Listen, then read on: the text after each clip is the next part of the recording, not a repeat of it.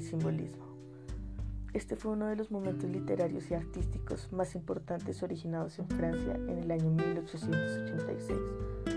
Tiene unas importantes características y además una interesante historia. Es un movimiento que reacciona contra los valores del materialismo de la sociedad industrial, busca la verdad universal y persigue una búsqueda interior más espiritual. Sus artistas deseaban jugar con la percepción, la imaginación y la realidad de los espectadores.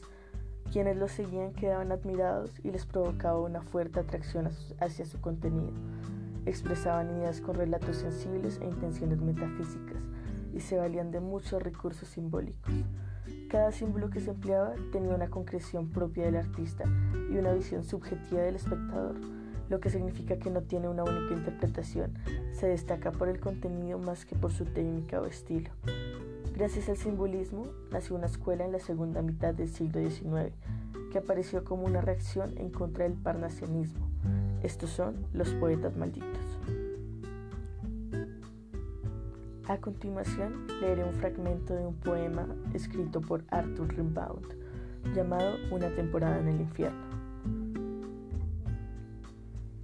Antaño, si recuerdo bien, mi vida era un festín en el que se abrían todos los corazones, en el que todos los vinos hacían torrentes. Una noche senté a la belleza sobre mis rodillas y la encontré acerba y la injurié.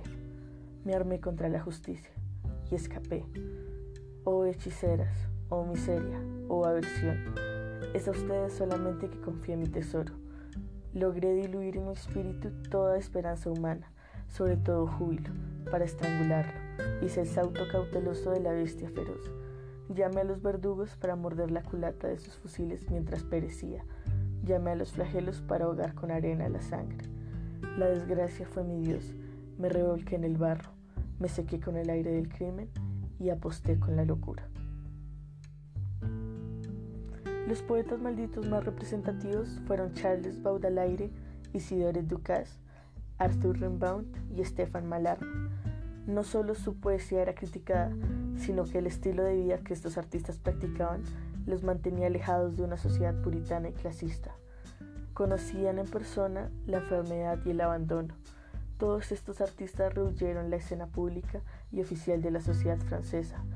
Por ejemplo, Baudelaire escribió ensayos, fue crítico y traductor francés, pero su gran obsesión siempre fue la poesía Rimbaud poseía también una particular y extravagante visión respecto a lo que se debía ser un poeta.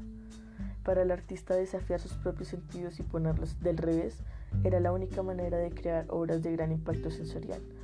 Verlaine, por su parte, contribuyó al nuevo ser de la poesía francesa, desarrollando su carrera dentro del movimiento simbolista y decadentista. También encontramos a Stefan Mallarmé, que como Baudelaire dedicó parte de su carrera a la crítica artística y literaria. Su poesía inscrita en el marco del simbolismo supuso la combinación y superación de este estilo artístico. No me escribas, estoy triste, desearía morirme. Los veranos sin ti son como una noche sombría. He cerrado los brazos, creo que abrazarte no pueden. Invocar mi corazón es invocar la tumba. Este es un fragmento de Separados de Marceline Desbordes. Y con este pequeño fragmento hemos acabado nuestro vistazo al majestuoso simbolismo. Muchas gracias por escucharme y espero poder acompañarlos en una próxima ocasión. Hasta luego.